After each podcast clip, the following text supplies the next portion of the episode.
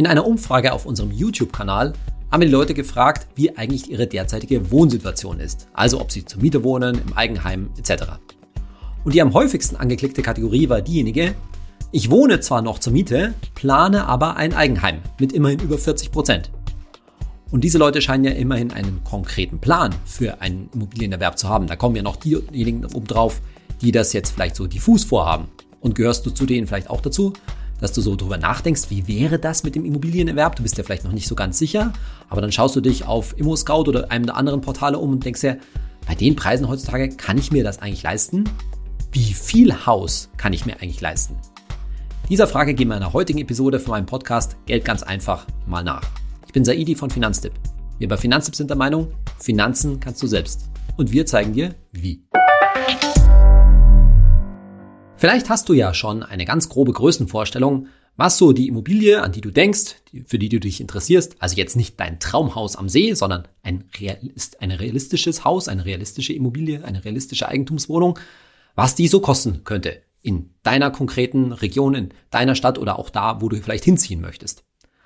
Aber ganz am Anfang, wenn man sich anfängt, über dieses Thema zu informieren, da wird ganz oft ein ganz ähnlicher Fehler begangen, den wir schon bei unseren Folgen zum Thema Kaufen oder Mieten angesprochen haben. Nämlich, du guckst auf solche Finanzierungsraten, die dann in einem der Immobilienportale gerne beworben werden und vergleichst das mit deiner aktuellen Miete. Und dann fragst du dich, kann ich mir das nicht einfach leisten?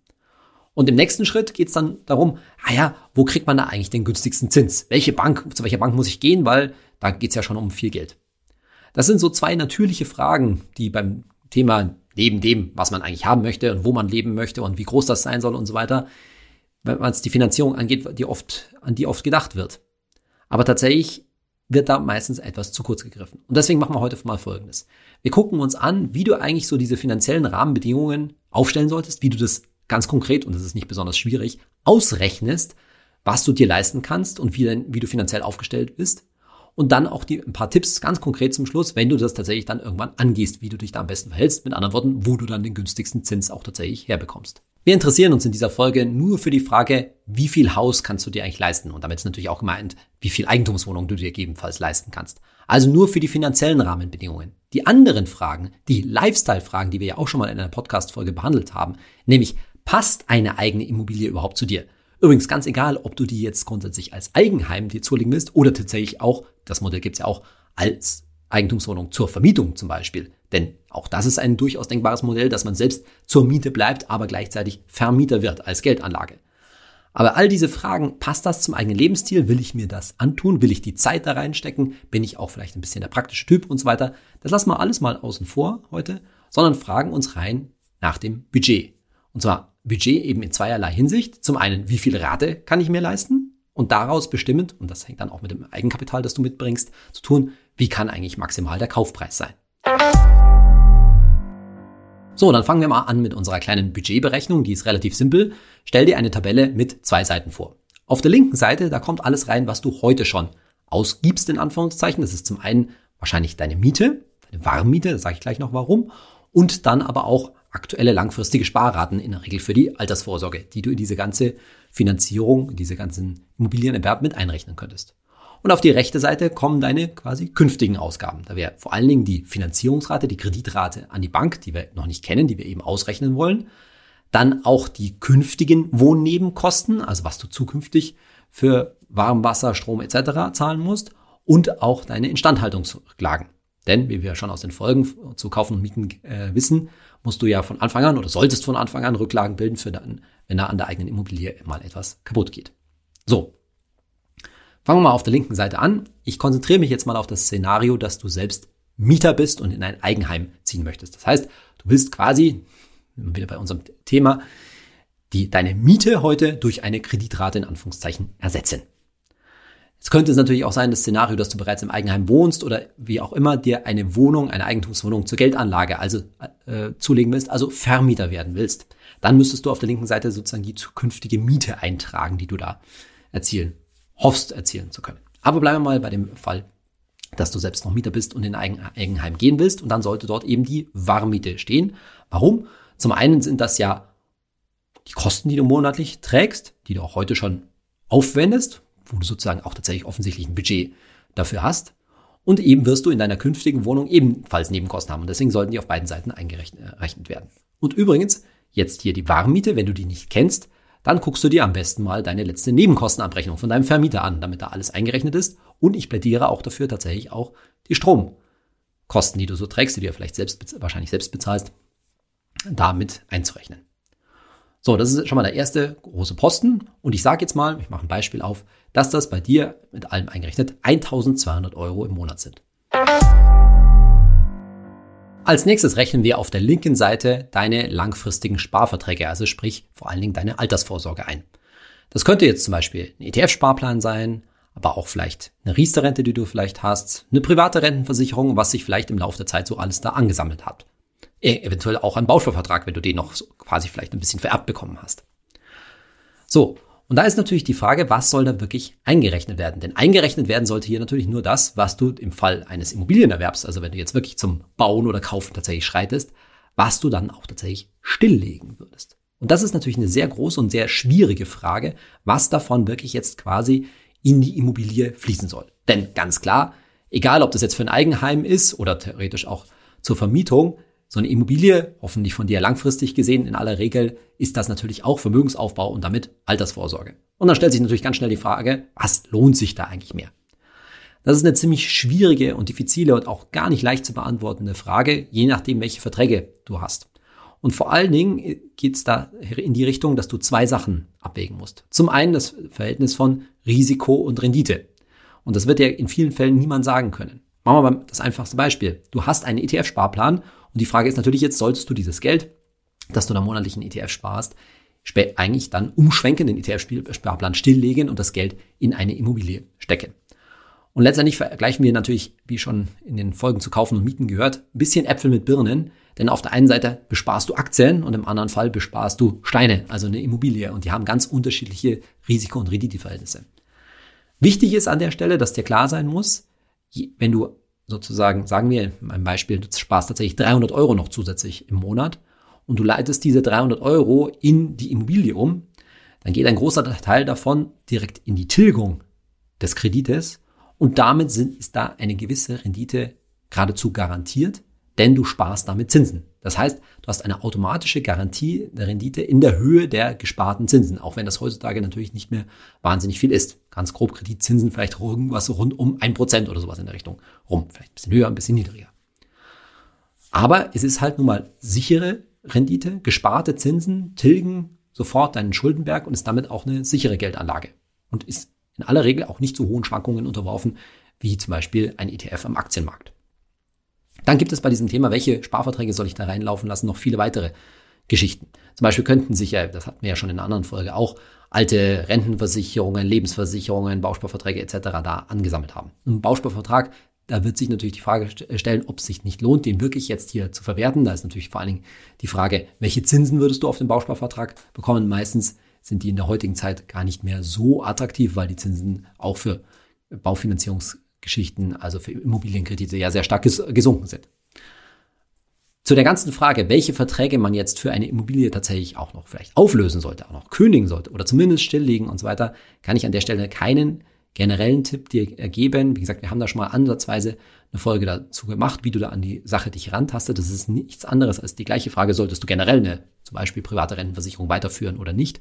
Und im Zweifel kann man nur sagen, wenn es sich um höhere Summen handelt, dann ist vielleicht der Gang zu einem Honorarberater, zu einem Versicherungsberater oder auch zu einer Verbraucherzentrale an der Stelle tatsächlich angebracht. Ich gehe also davon aus, dass du in meinem Beispiel 300 Euro im Moment für die Altersvorsorge zurücklegst und tatsächlich entscheidest du dich dafür, dass du diese 300 Euro zukünftig, ob das jetzt ein ETF-Sparplan ist oder sonst was, künftig komplett in die Immobilie stecken lässt. So, das heißt, wir haben 1200 Euro Warmmiete bei dir und 300 Euro an aktueller Sparrate, Altersvorsorgeverträge, macht 1500 Euro auf der linken Seite der Tabelle. Und jetzt wechseln wir auf die rechte Seite der Tabelle, die zukünftigen Ausgaben. Und die Kreditrate, die da ganz oben stehen würde, die lassen wir jetzt eben mal frei, weil das ist sozusagen die gesuchte Variable. Sondern wir gehen gleich zum zweiten Punkt, nämlich den Warmkosten, den zukünftigen Warmkosten, den Betriebskosten.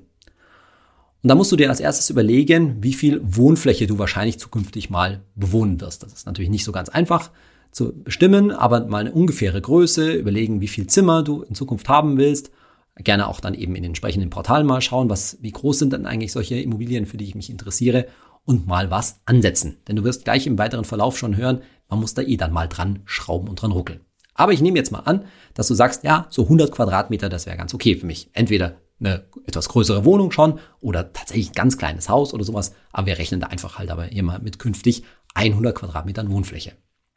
Und als so eine Faustformel für die Betriebskosten für diese äh, künftige Wohnung zum Beispiel nehmen wir jetzt mal drei Euro pro Quadratmeter an. Und da haben wir übrigens auch Strom schon ganz grob eingerechnet. Das heißt, bei 100 Quadratmetern müsstest du dann zukünftig damit rechnen, 300 Euro im Monat an Wohnnebenkosten, inklusive Strom, wie gesagt, zu bezahlen.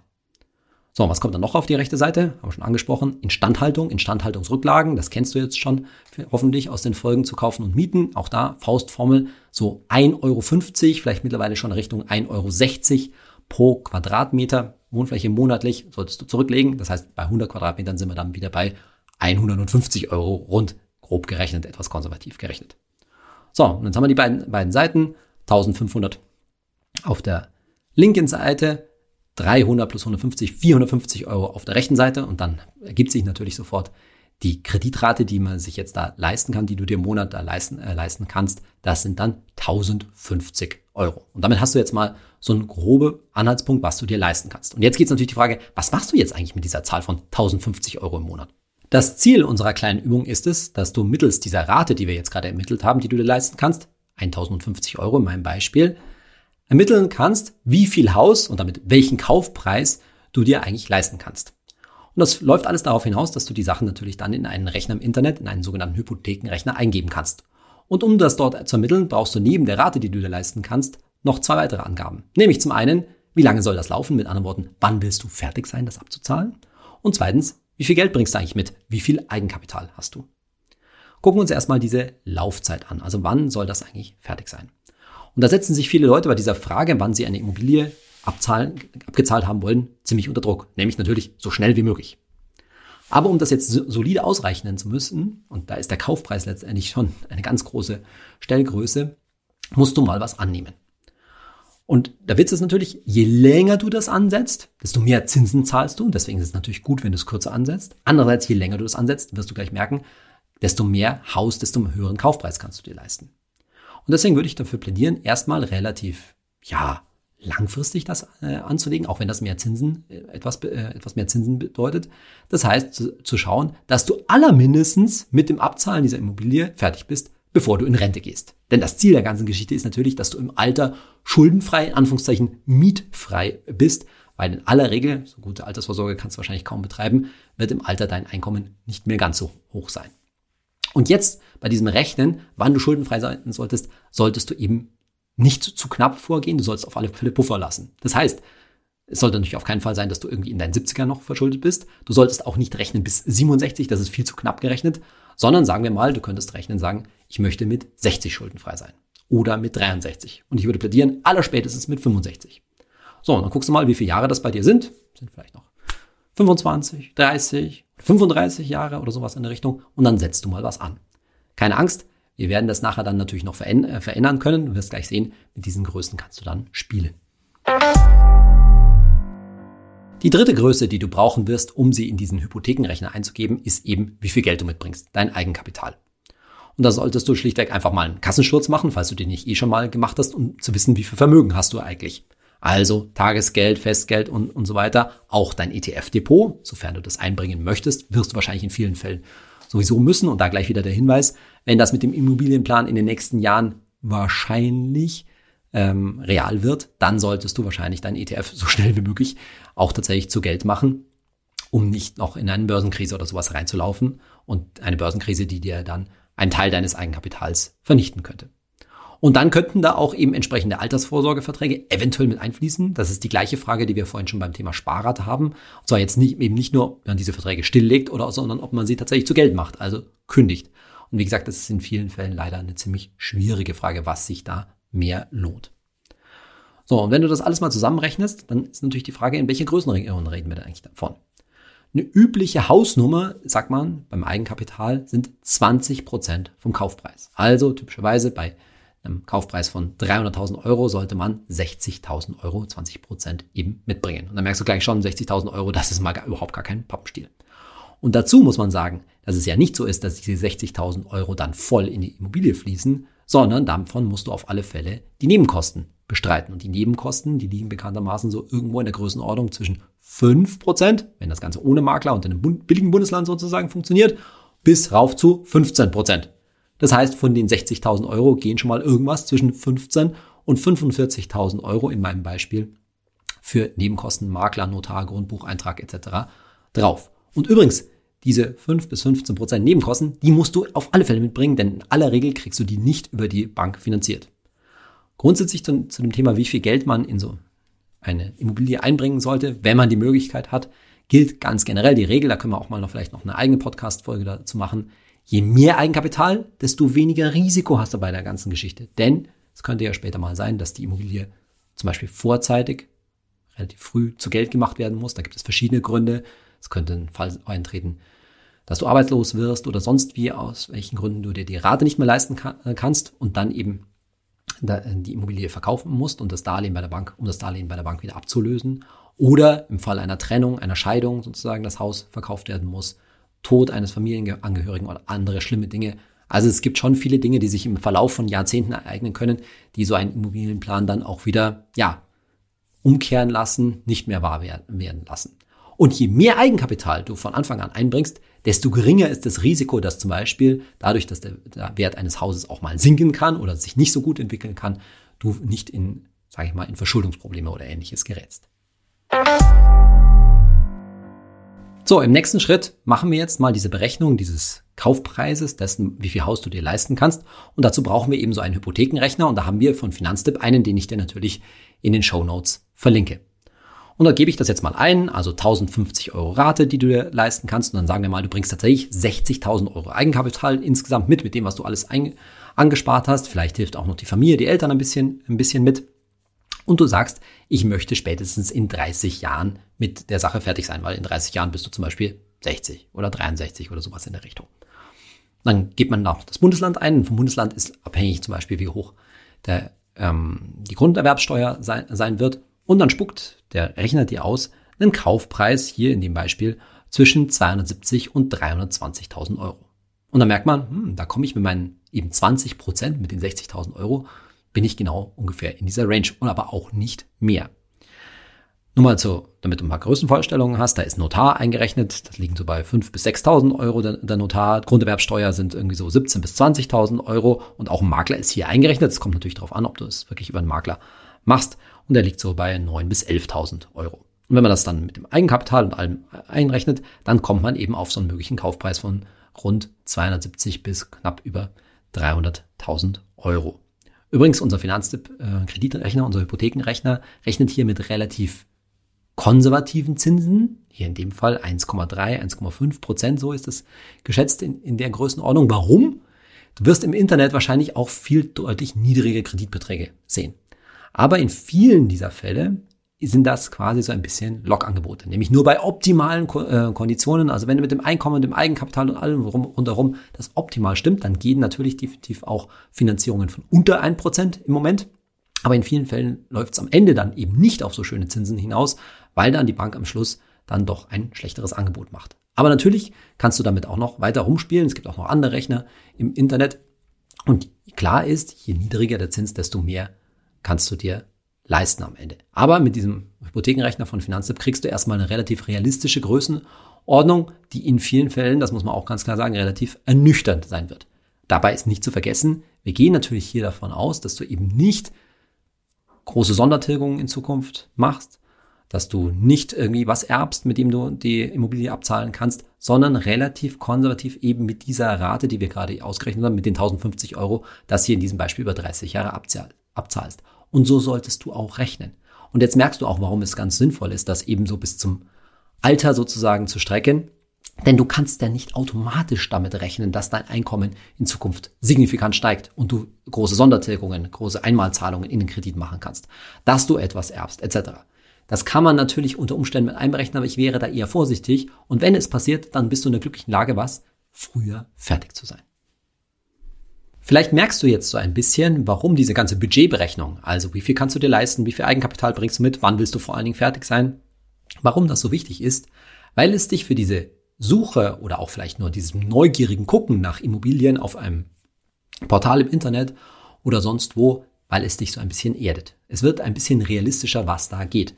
Und in vielen Fällen ist es natürlich so, dass gerade in den Großstädten, im Umfeld der Großstädte, da Preise aufgerufen werden, die leider für viele Leute, ich hoffe nicht für dich, aber vielleicht für dich, jenseits von Gut und Böse sind. Das muss man auch ganz klar sagen, wo es tatsächlich nur mit einer erheblichen Eigenkapitalanschub, zum Beispiel aus der Familie oder ähnlichem, geht. Ganz abgesehen davon, was das für sonstige Konsequenzen für die Beteiligten hat. Da würde ich auch vorsichtig sein. Aber damit gewinnst du jetzt so ein bisschen einen Blick auf diesen Immobilienmarkt. Natürlich ist es nur eine grobe Vorstellung, denn jetzt kannst du natürlich anfangen. Und jetzt geht's an die entscheidende Message. Wenn das, was dabei rauskommt, 300.000 Euro oder 400.000 Euro oder wie auch immer, falls dir das in Anführungszeichen nicht reicht, dann gibt es natürlich noch eine ganz gewaltige Stellschraube, an der du drehen kannst, über die wir vorhin auch schon gesprochen haben. Und das ist natürlich die Wohnfläche, die Größe des Objekts, für das du dich interessierst. Und das ist etwas, wo viele Leute vielleicht sich gar nicht erstmal die Vorstellung machen. Sie haben halt eine bestimmte Vorstellung, dass sie eine Vierzimmerwohnung äh, möchten oder ein Haus mit entsprechend vielen Kinderzimmern, dass man aber dort natürlich erheblich Abstriche machen kann und dann vielleicht eben auch in Regionen kommt, die man sich besser leisten kann. Denn das macht natürlich einen großen Unterschied, ob da, ich sage jetzt mal, 20, 30 Quadratmeter Wohnfläche mehr oder weniger.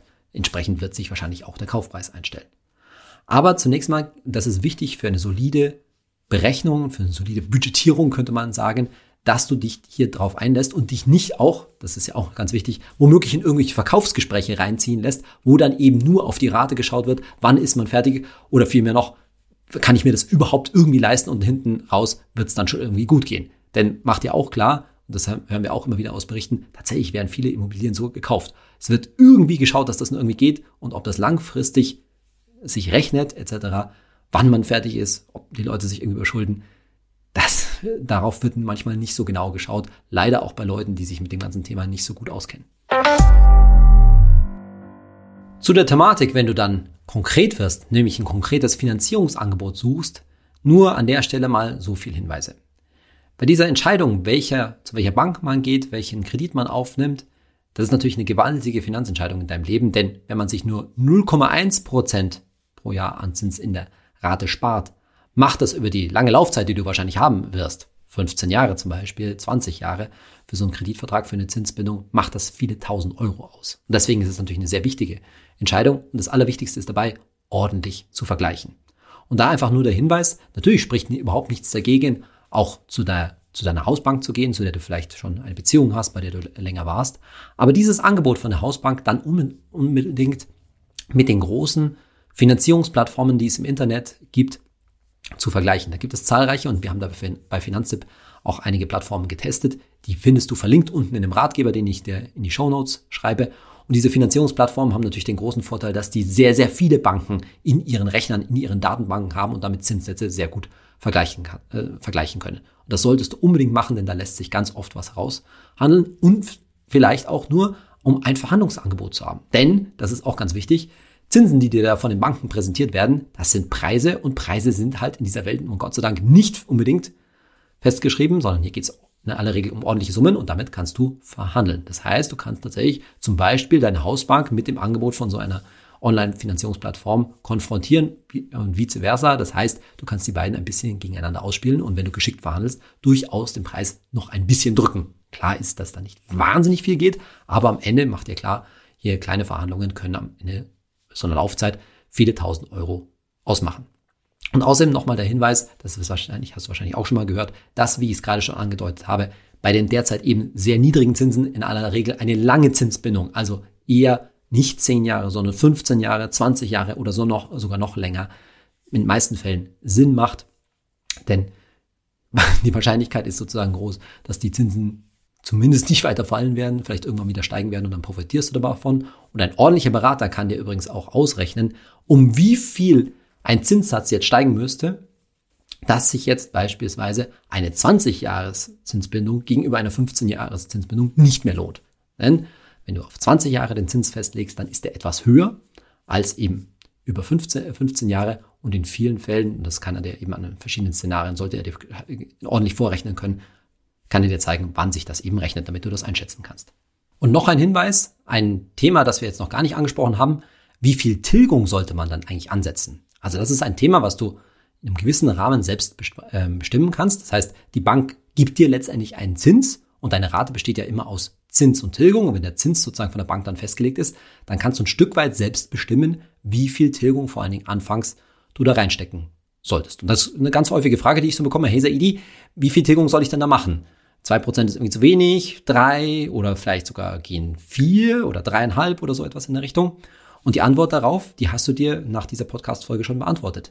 Es geht einfach so viel, wie viel du dir an monatlicher Rate leisten kannst. Das heißt, in meinem Beispiel vorhin, die 1050 Euro Monat monatliche Rate, da steckt schon die, zumindest anfangs, maximale monatliche Tilgung drin, die du dir leisten äh, kannst. Und richtig, in den meisten Fällen werden das oder sollten das mehr als, deutlich mehr als zwei Prozent sein. Sonst äh, wirst du diese ganze Sache eben nicht dir leisten können. Sprich, es dauert dann zu lang mit zum Beispiel zwei Prozent anfänglicher Tilgung. Aber auch das haben wir schon bewältigt, indem du nämlich gesagt hast, ja, ich will innerhalb von zum Beispiel 30 Jahren, 25 Jahren, bis du eben 60, vielleicht 63 bist, will ich auf alle Fälle fertig sein. Auch da hast du quasi schon den Rahmen für die jeweilige Tilgung vorgegeben. In unserer Kategorie Hey Saidi heute eine Frage von Gravitas85 auf Instagram. Der schreibt, wie wird sich, gemeint ist auf Immobilien, der Demografiewandel auswirken? Nach Babyboomern kommen weniger nach. Ja, diese pauschale Frage, wie geht es mit dem Immobilienmarkt in Deutschland weiter in den nächsten Jahren und Jahrzehnten? Da ist natürlich richtig, dass jetzt eine starke Generation, eine bevölkerungsreiche Generation langsam ins Rentenalter kommt und die Frage ist natürlich, ob langfristig da die Nachfrage nach Immobilien nachlässt. Und da kann man natürlich auch gleichzeitig drin verarzten, wie wirkt sich überhaupt die ganze Corona-Krise langfristig durch die strukturellen Veränderungen im Arbeitsleben, mehr Homeoffice und so weiter aus.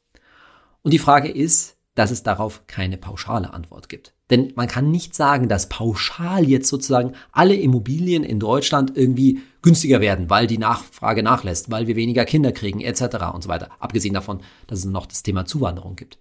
Sondern du solltest dich immer fragen, wie sieht es in, das haben wir ja schon oft gesagt, in der konkreten Region aus, in der konkreten Lage, für die dich, äh, dich interessierst. Denn das, auch das haben wir ja schon angesprochen. Natürlich gibt es Gegenden in, in Deutschland, insbesondere in verbreiteten ländlichen Gelegen, äh, Gegenden in Ostdeutschland, aber nicht nur in Ostdeutschland, wo es sozusagen einen nachlassenden Bevölkerungs, einen Bevölkerungsrückgang geben wird und wo dadurch die Nachfrage nach Immobilien nachlassen wird und wo man auch damit rechnen kann tatsächlich, dass Immobilienpreise sinken. Aber auch dort nicht bei allen natürlich, weil es immer von der konkreten Lage und von der konkreten Nachfrage nach dem jeweiligen Objekt abhängt. Und da siehst du mal wieder, wie hoch das jeweilige Risiko ist. Denn letztendlich, haben wir auch schon gehabt, das ist eine Immobilie natürlich immer nur so viel wert, wie ein entsprechender potenzieller Käufer dafür bereit ist zu zahlen. Und das mag bei deinem Objekt halt Gott sei Dank oder auch vielleicht Pech gehabt gut der Fall sein oder auch weniger gut der Fall sein. Also pauschal gesagt, es mag solche ländlichen Gegenden geben, in denen die Immobilienpreise in den nächsten Jahren nachlassen. Und dagegen mag es auch, auch wenn es weniger junge Leute gibt, immer noch einen relativ starken Zuzug in Ballungszentren, in attraktive Regionen geben, die weiterhin für eine relativ hohe Nachfrage sagen, sorgen werden. Ich will sagen, wir haben natürlich in dem Sinne keine wirkliche Blase. Und es ist eben nicht gesagt, dass jetzt die Immobilienpreise irgendwie in den nächsten Jahren abstürzen werden. Aber es kann sein, dass sie in bestimmten Gegenden, egal ob die jetzt überhitzt sind, wie in Großstädten wie in München, oder auch eben in entsprechenden ländlichen Regionen, mal zurückkommen werden was man in dieser Frage nachsehen kann, wir suchen immer nach Sicherheiten bei diesem ganzen Thema. Wir suchen nach großen Tendenzen, aber wir sind halt alle in aller Regel keine großen Immobilieninvestoren. Es ist nicht so, dass du dir jetzt auf einmal ein Portfolio von 300 Wohnungen in, im Bundesgebiet total verstreut zulegst, sondern zum x Mal, es geht halt um dieses eine Objekt, in, die, der, dem sehr viel von deinem Geld stecken wird und um damit um ein erhebliches Clusterrisiko. Und das ist ja so dieses Thema, was uns bei Finanztipp immer ein bisschen bei dem Immobilienthema, ich will nicht sagen stört, aber beschäftigt, dass du halt eben an diesem einen Standort sehr stark hängst und damit auch ein großer Teil deines, deines gesamten Geldes. Dass wir uns so stark mit dem Thema Immobilien jetzt in den letzten Folgen beschäftigt haben, liegt natürlich daran, dass ein erheblicher Teil des Volksvermögens, wenn man das so sagen darf, also ein erheblicher Teil des Vermögens der Deutschen eben in Immobilien steckt. Der Deutschen, die ja durch die Corona-Krise, gerade die jüngeren Generationen, etwas aktienaffiner offensichtlich ge äh, geworden sind, aber immer noch äh, sehr viel Geld in Immobilien haben. Und in der nächsten Podcast-Folge, da reden wir mal über eine andere beliebte Geldanlage in Deutschland, nämlich im Bereich Aktien, aber ganz speziell über den heimischen Aktienindex, nämlich den deutschen Aktienindex, den DAX. Denn sehr viel Geld, das in Aktien geht von den Deutschen, fließt halt nun mal nicht irgendwie leider in den MSCI World oder anders breit gestreute Investments, sondern die Deutschen kaufen natürlich sehr gerne das, was sie kennen, nämlich deutsche Aktien und insbesondere DAX-Aktien und den DAX selbst. Und warum das so eben keine so richtig gute Idee ist, dem gehen wir in der nächsten äh, Podcast-Folge ein bisschen genau nach. Ich hoffe, du bist dann wieder mit dabei. Ich freue mich dann. Bis dann. Dein Saidi.